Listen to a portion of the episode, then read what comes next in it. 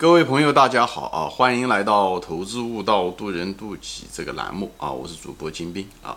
今天呢，我就谈一谈我就是处事的一种方法和态度吧，就处理事情啊，无论是日常事情也好，人生的一些事情也好，呃，一个通用的一个方法啊。这也是我多少年总结出来的啊！毕竟是五十多岁的人，呃，碰过很多钉子，走过很多弯路。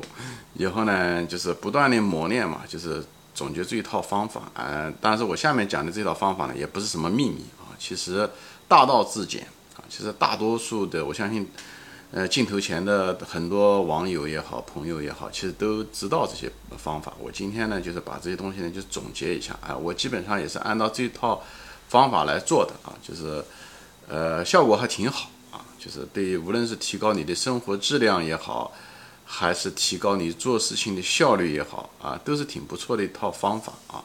那么我现在呢，我就大概分享一下子，呃，我怎么做这个事情啊。首先第一点，我本人并不是一个勤快人啊，啊，我，呃，一个我这个人不勤快啊，你可以说是甚至有点懒啊，呃，另外呢，我这个人天分不高啊，我这个人没有什么太高的天分，悟性也是非常有限啊，情商也一般，呃，智商那是更是很一般。所以呢，呃，但是呢，就从家庭背景出来的时候，也是，呃，对吧？中中国的一个三四线城市的一个郊区的一个矿区出来的，所以就是出身也很卑微啊。嗯，能混到今天这个样子，跟很多成功人士比起来，那是远远不如啊。像跟这个什么林源先生啊，或者是啊马云啊，那比起来，那简直是我是啊非常非常小的一个普通人。但是从我的很卑微的那个那个地方出来啊，能够混到今天这个样子，呃，我觉得还是有一定的东西，愿意跟这些，特别是你家庭的出身，特别是农村的人，那些出身比较卑微、比较条件不是很好的人，嗯，我想就想分享，特别是年轻人，我就想分享分享我这一路走过来以后，呃，总结出来的这套方法，就给大家分享啊，不一定对，因为每个人都不同，所以每个人的方法也不一样。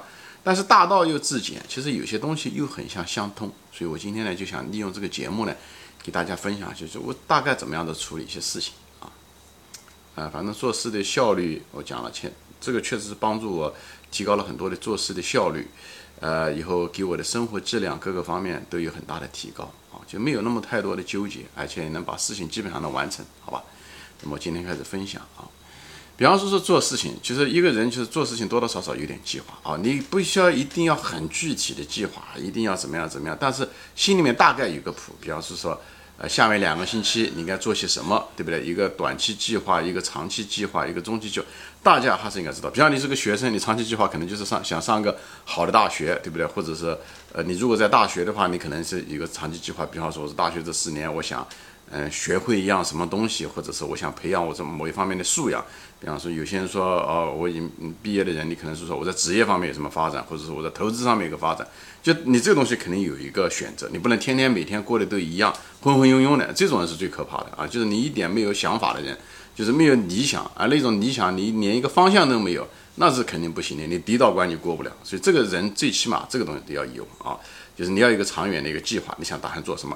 至于讲你那个长远的计划以后是不是二十年？比方说你一个十年的计划，也许你五年中间或两年，或者是明天你就会改变，这没关系。但有要比没有要强很多。所以有的人只是流于那种粗犷，说我希望我有钱，或者说我希望出名，那这个不是，那只是一个希望，那跟计划是两码事啊。计划是说，比方说，呃，我想创业，对不对？我想挣钱。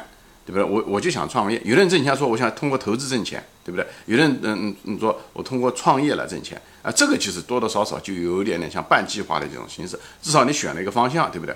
你不能说我就想有钱，那都只是个希望，好吧？所以就是人最起码有一个，就是最少至少至少要有一个长远的一个计划啊。这计划可以改变，没关系啊。那么中期可能有一个，比方说说你两年，比方说我想考个证书 啊，什么？比方说啊，我想嗯有个什么职称什么什么，对这个东西有个中期的一个计划，对不对？呃，还有一个就是短期的计划，比方说我们日常生活中，那可能计划的频率就更快，对不对？长远的计划你可能只需要计划一次，对不对？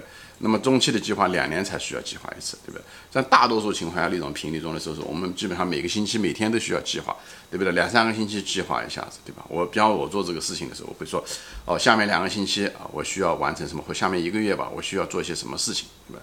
呃，一般的情况下，我就会把我这个需要做的事情呢，啊，除了吃饭、嗯上厕所、洗澡这些东西是必须做的之外，就是你需要额外做的这些事情啊，无论是工作上面、职业上面、家庭也好，在各个方面，我会。我会把它列出来啊，最好呢，列出来的时候呢，我最好是写在纸上面啊。我不喜欢，有些人喜欢放在脑子里面，放在脑子里面一个最大的问题就累啊。你天天想着，哎呦，我有没有什么东西忘了？嗯，那个就是好叫什么好记忆不如烂呃烂笔头。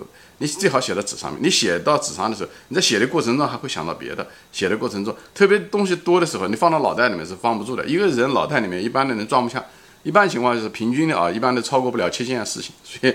所以最好是你如果是事情多的时候，你最好是你记忆又不是特别好的时候，你最好把它写在纸上面。所以写在纸上面有点好处，就是你就不用担心怕忘，对不对？这样你也不会太累。有的人就老是想放到脑袋里面，有总是担心忘掉啊，或者是老是循环的记忆啊，这样的话把自己事情还没做，已经把自己搞得精疲力尽。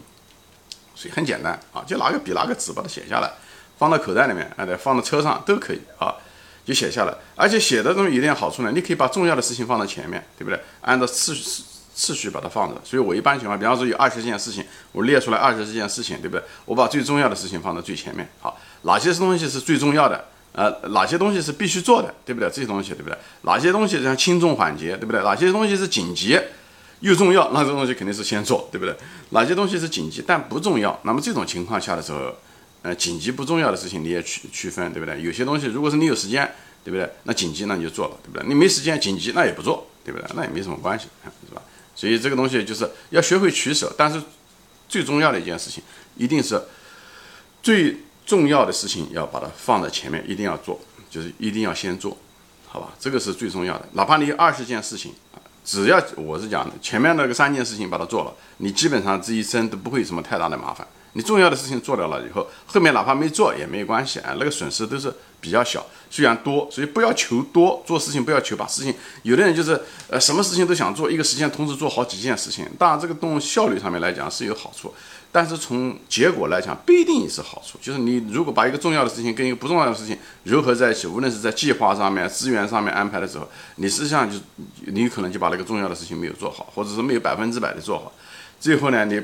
表面上看上去你需要做了很多事情，但是一件最重要的事情没有百分之百的努力，只用了百分之八十的努力，那个这是最糟糕的一种做事方式，好吧？所以我在那边分享，因为有的人喜欢讲究效率，他天天就是忙，他所有事情都喜欢同时做好几件事情，看上去也很勤快等等，但是效果有的时候并不好，就跟这个原因有关系。所以。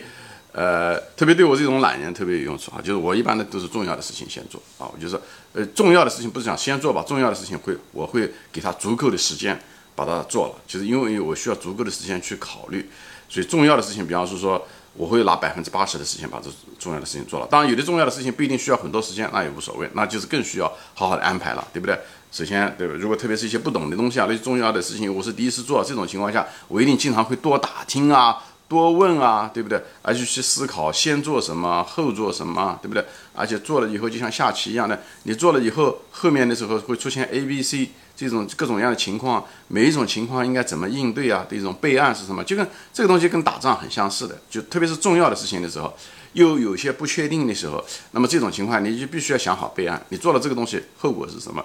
事情会怎么嗯发生？对方会怎么反应？结果会怎么样？你后面的预案是什么？这东西要事先得想好，就尽量想全一点。这个就跟打仗投资啊很像的地方，所以这时候要需要很多的细节需要考虑，因为重要嘛，因为那个后果很可能比较严重，所以这时候的时候呢，你就要把它想清楚，就是要大量的时间去想，把它想的细。所以这时候的细节非常非常重要，对吧？那当然了。在这之前的时候，你得要想好，就是你你你还没在做事之前的时候，比方说重要的事情，你首先把那个最坏的结果先想好。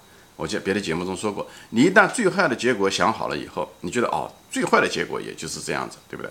那么你心里面就定了，你就不再那么纠结，你就不会那么样子患得患失，好吧？你就不会患得患失。而且一件事情再重要的事情来做的时候，就是你当下就需要。就是做这个事情的时候，我的个人的，这是我个人的体会啊，你不要追求利益最大化啊。我个人认为，就是当然每件事情具体问题具体分析也不一样，就是我一般情况下我不会追求所谓的我的利润最大化啊，因为很多情况下你想利润最大化的时候，很可能出来混都得要还，对不对？所以最后的时候你也不一定能得到你想得到的东西。最主要是那个东西不能够做错。或者是不能够把那件事情做了一个很大的一个，呃，是因为你的原因，一个主观的原因，你的心智啊，你的习惯的原因，会导致这个结果会完全不一样的一个结果，这个就是不应该的。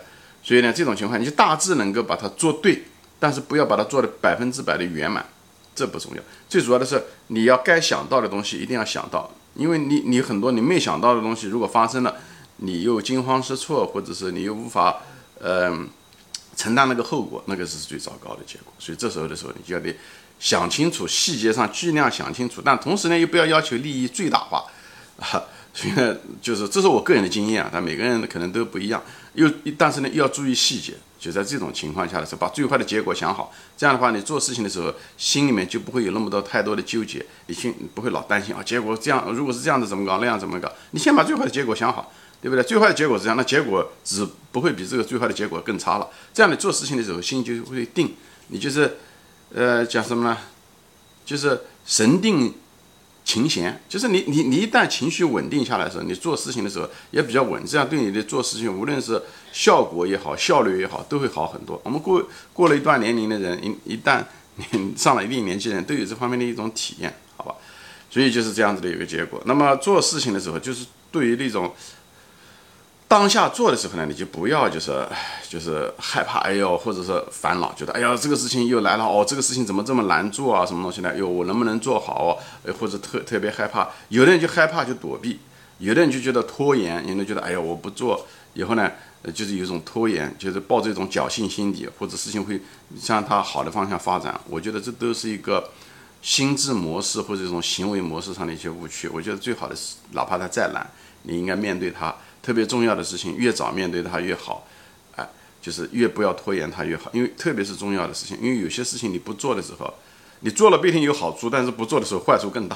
这种情况下的时候，你得早点做，啊，你得要早点做，早点面对它啊。其实我的态度就是这个东西，就是再难、再害怕的事情，我都要面对它啊。特别是重要的事情，兵来将挡，水来土掩。好，最坏的结果就是我做了，最坏的结果也就是这样子。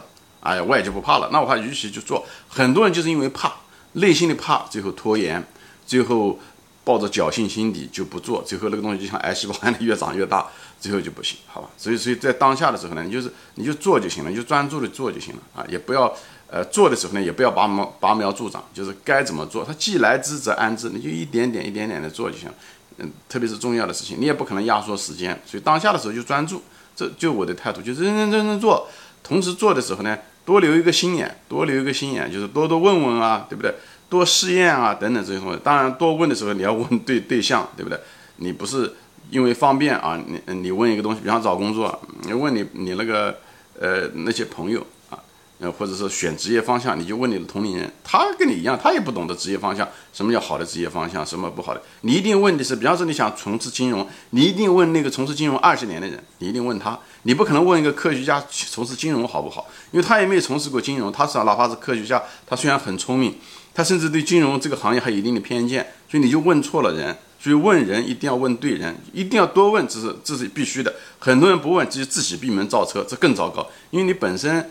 的精力有限，特别是那个事情你没做过，特别是你第一次做那种决定，或者那个领域对你来讲很陌生，问人特别特别重要，也就所谓的多交流。所以这种情况一定要多问，但问的时候你一定要问对人，就是你不能因为方便问你家那边人，可能他们在方面，比方说专业的选择，他们也不懂，他可能懂你，但他并不懂这个专业。所以问人的时候，你别问错人，问错了人家给了你答案错误的时候，你别怪别人，实际上你你开始的时候你就把人选错了。所以一定要，你要从事金融，你就问一个二十做过二十年的人，他觉得他这辈子如果重新来的话，像你这个年龄的时候，他会不会做金融？